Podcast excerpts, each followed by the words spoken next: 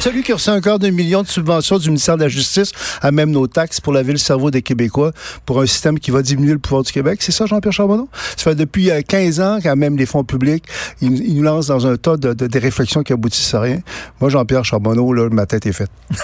Non, je pense que, écoutez, plus sérieusement, je ne commencerai pas à attaquer personnellement Jean-Pierre euh, euh, Charbonneau, là, au-delà du fait qu'on est euh, c'est un adversaire. Là. ce que je trouve, c'est qu'il y a des péquistes, à un moment donné, qui sont déconnectés du pouvoir québécois. Et c'est ça un peu le drame. Puis j'en parle dans mon livre. Moi, moi la boussole dans mon livre, c'est le pouvoir québécois. On va justement aller le rejoindre, Jean-Pierre Charbonneau, président du mouvement Démocratie Nouvelle, ancien député du Parti québécois, ancien président de l'Assemblée nationale, également ministre. Bon avant-midi, Monsieur Charbonneau. Bon avant-midi. Avez-vous, euh, y a-t-il un petit peu de boucan qui vous sort des oreilles en entendant les propos que Christian Dufault retenus dans l'émission de, Richard Martineau ce matin? Non, Christian Dufault est égal à lui-même. C'est-à-dire, c'est un polémiste, c'est quelqu'un qui dit qu'il ne s'attaque pas aux gens de façon personnelle, mais qui le fait constamment. Alors, je suis pas très surpris du personnage. Et euh, quant à sa thèse, ben, je pense que sa thèse euh, tient pas la route. Mais ça, je pense que vos questions vont peut-être nous permettre de, de clarifier. Ben que c'est comme si Christian Dufour était le seul dépositaire euh, de l'avenir du Québec français. Et je trouve ça un peu fort pour quelqu'un qui finalement a conseillé aux gens de voter non au référendum. Mais en même temps, euh, M. Charbonneau, il, y a des questions qui sont soulevées qui sont loin d'être inintéressantes. Il y a Mathieu Bock-Côté, bon, vous me direz peut-être que c'est un autre polémiste, Mathieu Bock-Côté qui s'est penché euh, là-dessus également dans le journal, dans sa chronique d'hier. Euh, prenons spécifiquement la notion de la, majorité historique francophone au Québec. Ce que Christian Dufour avance, thèse qui est défendue par Mathieu Bock-Côté, puis tantôt Christian Dufour disait qu'il s'attend à ce qu'il y ait, d'autres gens bien connus, bien en vue qui viennent défendre cette thèse-là. Ils disent que le modèle actuel euh, fait en sorte de favoriser la majorité historique francophone. Et dans une Amérique où on est bien, bien seul et que bien des gens euh, s'inquiètent de l'avenir du français, de la pérennité du français, que ce serait une façon de protéger le fait français. Ben, ben oui, mais ça ne tient pas la route. Regardez l'histoire. Combien de fois depuis 50 ans le Parti libéral, par exemple, du Québec a été au pouvoir? Et est-ce que c'est lui, le Parti libéral, qui a défendu le fait français, le Parti libéral qui a été au pouvoir pendant toutes ces années grâce au système que défend Christian Dufault? Voyons donc. Euh, autrement dit, à chaque fois que le Québec a dit parler fort d'une seule voix, même les partis qui étaient majoritaires à l'Assemblée nationale dans le système actuel, même s'ils n'avaient pas la majorité euh, de la population derrière eux, et justement à cause de ça, allaient proposer des motions à l'Assemblée nationale pour avoir des votes unanimes pour renforcer leur pouvoir de négociation. Alors, c'est pas exact de dire que le Québec français est protégé par le système électoral actuel. C'est faux, ça. Euh, on peut très bien avoir une protection du Québec français dans un système où la majorité de la population se sent représentée parce que on n'a pas un parti qui est au pouvoir avec 37% de la plus populaire et que les deux tiers ont voté contre lui. C'est comme s'il y avait un lien à faire, euh, et je me fais l'avocat du diable, là, puis je, moi, oh ma tête n'est pas totalement faite. Ma, ma, tête n'est pas totalement faite, mais c'est comme si il y avait un. On a parlé dans les dernières semaines, entre autres, avec les, les jeunes libéraux qui étaient en congrès, de la notion d'interculturalisme versus le multiculturalisme. Des gens qui disent qu'avec le multiculturalisme, notre identité, alors qu'on parle beaucoup de nationalisme, euh, c'est ainsi au Québec, qu'avec le multiculturalisme, notre identité était un peu diluée. Et là, je, fais le parallèle parce que c'est un peu ce que les gens comme Dufour avancent, c'est de dire, ben, avec un mode euh, proportionnel où chacun peut se faire entendre ou avoir quelques voix à l'Assemblée nationale, euh, si tant est qu'ils ont un, certain appui, ben, ils vont être là et là, finalement... c'est pas exact de dire que chacun. C'est-à-dire qu'il y aurait malgré tout des exigences minimum. Autrement dit, un parti qui n'aurait pas 5, 6, 7 d'appui populaire dans la population retrouverait pas avec des députés à l'Assemblée nationale. Alors, il y a, il y a, une, il y a, une, il y a un contexte qui fait que si, par exemple, des partis qui sont pas majoritaires, mais qui s'allient avec d'autres, prenons un exemple très concret, la loi qui a été votée au mois de juin sur euh, la laïcité. Oui, 21. Le gouvernement avait une majorité parlementaire, mais heureusement qu'il y avait un autre parti nationaliste, en l'occurrence le Parti québécois, et les deux ensemble avaient obtenu 53% de l'appui de la population. Que la loi n'a pas été votée uniquement avec la, légalité parlementaire, mais elle a été votée par la légitimité d'une population majoritaire derrière laquelle étaient ces deux partis-là, devant laquelle étaient ces deux partis-là. Alors, qu'est-ce que serait la différence si on avait un mode de scrutin qui aurait fait en sorte qu'on aurait eu un gouvernement soit majoritaire appuyé euh, par un ou l'autre des partis d'opposition sur des questions fondamentales. Et encore une fois, quand les libéraux au pouvoir longtemps euh, ont eu à faire des, négociations avec le reste du Canada, au nom PQ, à chaque fois, ils allaient faire, euh, aller chercher une motion à l'Assemblée nationale pour obtenir l'appui des autres partis. Pourquoi? Pour créer un rapport de force. Et en tout temps, euh, sur des questions qui sont euh, internes au Québec où il n'y avait pas de conflit avec le reste du Canada, euh, à bien des occasions, le parti qui a été au, au pouvoir avec le mode de scrutin que défend Christian Dufault a été un adversaire du français au Québec. Alors, c'est faire, une équation qui n'existe pas, qui n'a pas existé dans la réalité. Mais, mais M. Charbonneau, si vous dites qu'il y a un poids, qu'il y a une signification à l'unanimité, à un vote unanime, par exemple, adopté par l'Assemblée nationale, oui, ça a été fait au cours des dernières années, des dernières décennies, alors que le bipartisme prônait ou qu'il y avait trois partis bien établis. Mais si à peu près chaque idéologie réussit à envoyer des représentants à l'Assemblée nationale, parce que ils auront potentiellement un appui euh, suffisant pour avoir un, deux députés. Et là, ça peut être trois, quatre partis qui auront un, deux députés. Des fois, cette unanimité-là, il me semble que effectivement, ce serait plus difficile à atteindre. Oui, mais vous parlez de. de si, imaginez-vous ce que ça veut dire, là, une population de 8 millions et demi d'habitants, où disons 6, 7, 8% 10% des gens retraitent derrière un parti politique. C'est pas mal de monde qui, finalement, euh, que, que, Christian Dufour ne veut pas voir représenter à l'Assemblée nationale. Ce serait 8, 10 de la population qui serait écartée des débats publics et qui n'aurait pas l'impression que l'Assemblée nationale les représente. C'est ça qu'on veut, une espèce de démocratie à quelques vitesses, selon qu'on est dans une grosse gang ou dans une gang minoritaire. La, démocratie, c'est une espèce de, de, conciliation des différents intérêts minoritaires et majoritaires dans une société. Et c'est pas vrai que c'est la domination exclusive d'une gang, surtout si ce groupe-là, finalement, parce qu'actuellement, le Québec français, je m'excuse, il n'est pas homogène il est divisé dans quatre partis politiques. Quatre partis politiques qui représentent.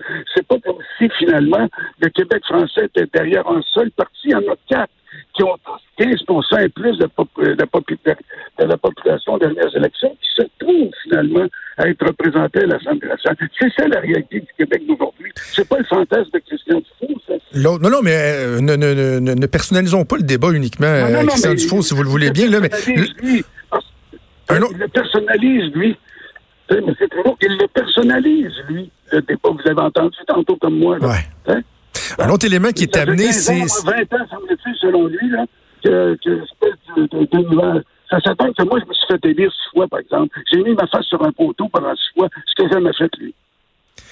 L'autre élément qui est apporté, c'est euh, l'aspect démocratique. Parce qu'on dit, bon, si on veut bien euh, euh, refléter le, choix démocratique des gens, ben le mode de scrutin proportionnel peut être plus efficace parce que, comme vous le disiez, ben bon nombre de gens qui votent pour un parti, des fois, ne se voient pas représentés. Là, ils pourraient avoir voix au chapitre. Par contre, ce que M. Dufour disait ce matin, c'est que dans ce type d'élection-là, souvent, lors de, la soirée électorale, du jour de l'élection, on n'est pas encore en mesure de savoir qui va former le gouvernement.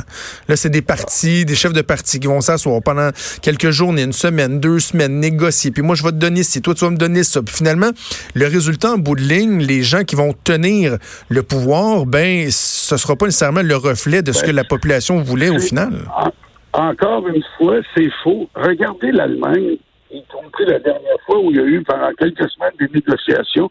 Mais le résultat, c'est qu'une fois qu'ils ont formé un gouvernement, les gouvernements sont stables. Ils dirigent des partis, des, des sociétés avancées technologiquement, économiquement. L'Allemagne, c'est pas un pays du tiers-monde. L'Écosse, c'est pas un pays du tiers-monde. Les pays scandinaves ne sont pas des pays du tiers-monde. Et c'est pas parce qu'à un moment donné, t'as pas le pilon, le piton automatique ce soir pour savoir le lendemain qui forme le gouvernement. Parce qu'est-ce qui arrive à ce moment-là? Si parfois il faut négocier entre des partis pour obtenir une majorité parlementaire, qui, derrière laquelle se retrouve une majorité de la population, ça vaut la peine d'attendre quelques temps, c'est-à-dire deux, trois semaines, pour qu'il y ait des négociations. Le résultat, c'est que si ces partis-là, chacun met de l'eau dans leur vin et qu'ils trouvent des compromis qui, au total, font en sorte que la majorité des gens se retrouvent mieux représentés, en bout du compte, c'est quoi le problème? Parce que de toute façon, le soir des élections, le gouvernement qui est en place, il continue de gouverner. Des fois, ça prend deux, trois semaines avant que le nouveau gouvernement soit assermenté. La transition. Oui, ben alors la transition, elle peut se faire d'une façon ou d'une autre. encore là, là comme si Christian Dufault donnait l'impression que soir des élections, non seulement on connaît, mais le nouveau premier ministre se met à, diriger. Ben, il dirige une, euh, une transition, puis entre-temps, le Québec continue à être gouverné par le gouvernement sortant. C'est comme ça dans les autres sociétés aussi. Hein? Parce que quand on négocie entre-temps le gouvernement en place en Allemagne, en, Écosse, dans les pays scandinaves, ou dans la majorité des pays où il y a des modes de scrutin de type proportionnel, bien, le gouvernement reste en place, tout fait ce qu'il a à faire comme c'est nous quand il y a une transition. En terminant, M. Charbonneau, vous, venez de dire des fois ça vaut la peine d'attendre. Est-ce que le même raisonnement ne devrait pas s'appliquer quand euh, tu as la possibilité de tenir la prochaine élection provinciale en 2022 déjà avec un nouveau mode de scrutin? Parce que de plus en plus, on sent que cette possibilité-là de plutôt tenir un référendum lors de l'élection 2022 pour, euh, pour aller euh, sonder euh, les Québécois. Euh, de plus en plus, c'est un scénario qui est évoqué. Je lisais, bon, au printemps, vous, vous sembliez être rassuré par les propos de M. Legault. Pas vous décevoir, mais en coulisses, ce qu'on entend, c'est que de plus en plus, on chemine vers ce scénario-là où il y aurait un référendum lors de la prochaine élection. Est-ce que vous ne trouvez pas, un grand démocrate que vous êtes, M. Charbonneau, que justement, ça vaudrait la peine d'attendre et de, de, bien euh, sonder, d'avoir l'avis des Québécois sur une question aussi fondamentale que celle-là? Ça fait depuis 1900 qu'on parle de cette question-là. Il y a eu trois consultations générales depuis 20 ans au Québec sur cette question-là. Et des partis, pour la première fois dans l'histoire, se sont engagés majoritairement aux dernières élections. Si aujourd'hui ils veulent plus honorer leurs paroles, puis qu'ils veulent retarder, puis éloigner le calice, parce que qu'est-ce que c'est la réalité? C'est que deux sortes de personnes qui actuellement demandent un référendum puis d'attendre. Il y a ceux qui, comme Christian Dufour, veulent absolument pas le changement il y en a plusieurs, un certain nombre d'entre eux comme eux. Alors, ils se font les, apôtres de la démocratie en un référendum. Et les autres, mais c'est beaucoup les députés en place qui craignent finalement d'être sacrifiés à l'hôtel du changement. Ben oui, ben oui. Ils sont tous embarqués dans l'autobus de François Legault, c'était marqué sur euh, l'autobus réforme du mode de scrutin, mise en place pour 2022. Alors, tu sais, dans un cas comme dans l'autre. Mais les Québécois n'ont pas voté pour ça, M. Charbonneau. je, je veux dire, dans, les priorités qui étaient évoquées dans la campagne électorale, vous connaissez ça autant que moi. C'est pas, c'est pas un ballot question, la réforme du mode de scrutin. Puis je comprends qu'on en parle depuis longtemps. Puis c'est vrai, vous avez raison. Par le passé, souvent, les élus se sont sauvés, puis on, on, fait preuve d'une de, de, de, absence de courage pathétique parce qu'ils voulaient garder leur job. Ils se sont, dit, si ça fonctionnait à la dernière élection, on touchera pas à ça.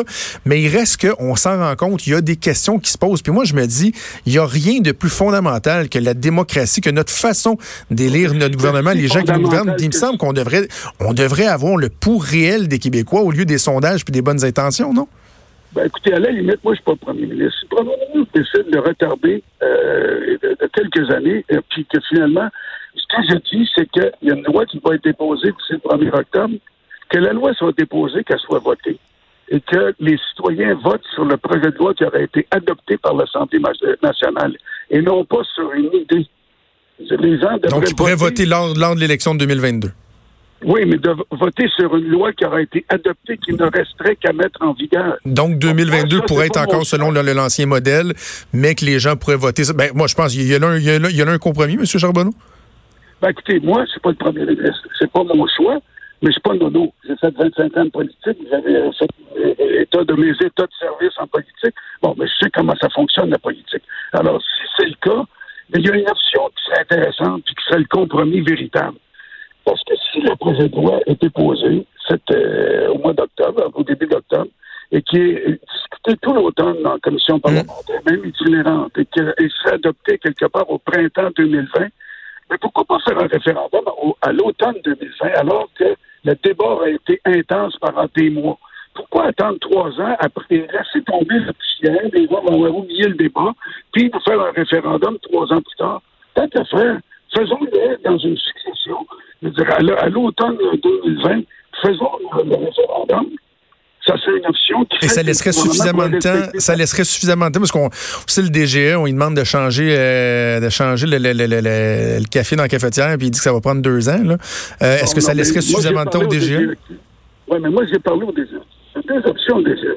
Si on lui oblige de faire une nouvelle carte électorale, et c'est lui qui a la responsabilité, ça va prendre plus de temps? Mais si le gouvernement fait comme les Écossais, et puis dit, écoutez, voici, on va utiliser les comtés fédéraux et les régions administratives pour faire la première, le premier découpage électoral. Alors, vous n'avez pas besoin de trois ans, vous avez besoin d'un an et demi. en un an et demi. Alors, il resterait deux ans pour le directeur général des élections. On se retrouverait finalement à la fin de 2020 et les élections seraient à la fin de 2022. Il y aurait plus que 24 mois au directeur général des élections pour mettre tout le système en place. Fort intéressant, Jean-Pierre Charbonneau. Merci beaucoup, nous avons parlé. Ça fait plaisir. Merci Jean-Pierre Charbonneau, qui est président du mouvement Démocratie Nouvelle. On a, on a quelque chose, là, Maude, là. Monsieur, Monsieur Charbonneau qui met, euh, bon, on aura compris qu'il a été piqué par les propos de Christian Dufour. Non, je pense je suis pas surpris en même temps. Il est assez sanguin, Monsieur Charbonneau, et on l'aime comme ça, c'est correct. Euh, mais là, là, il y a une position de compromis. Là. là, lui, il dit, je répète pour les gens ce que Monsieur Charbonneau vient de dire, lui qui a toujours dit euh, rejeter du revers de la main, là, sauf erreur, la, possibilité d'avoir un référendum sur la modification au mode de scrutin. Lui dit, faisons le débat. François Legault s'est engagé à déposer un projet de loi avant le 1er octobre. Euh, faisons le débat et lorsque la loi aura été adoptée, soumettons-la par voie de référendum en 2020, là, dans l'année qui suit, aux Québécois. Et s'ils veulent, bon, on pourra l'appliquer pour 2022. S'ils veulent pas, ben, on passera à autre chose. J'ai l'impression que M. Legault sera, sera pas, euh, sera pas désintéressé par cette position de euh, Jean-Pierre Charbonneau. On fait une pause, bougez pas, on revient. Vous écoutez Franchement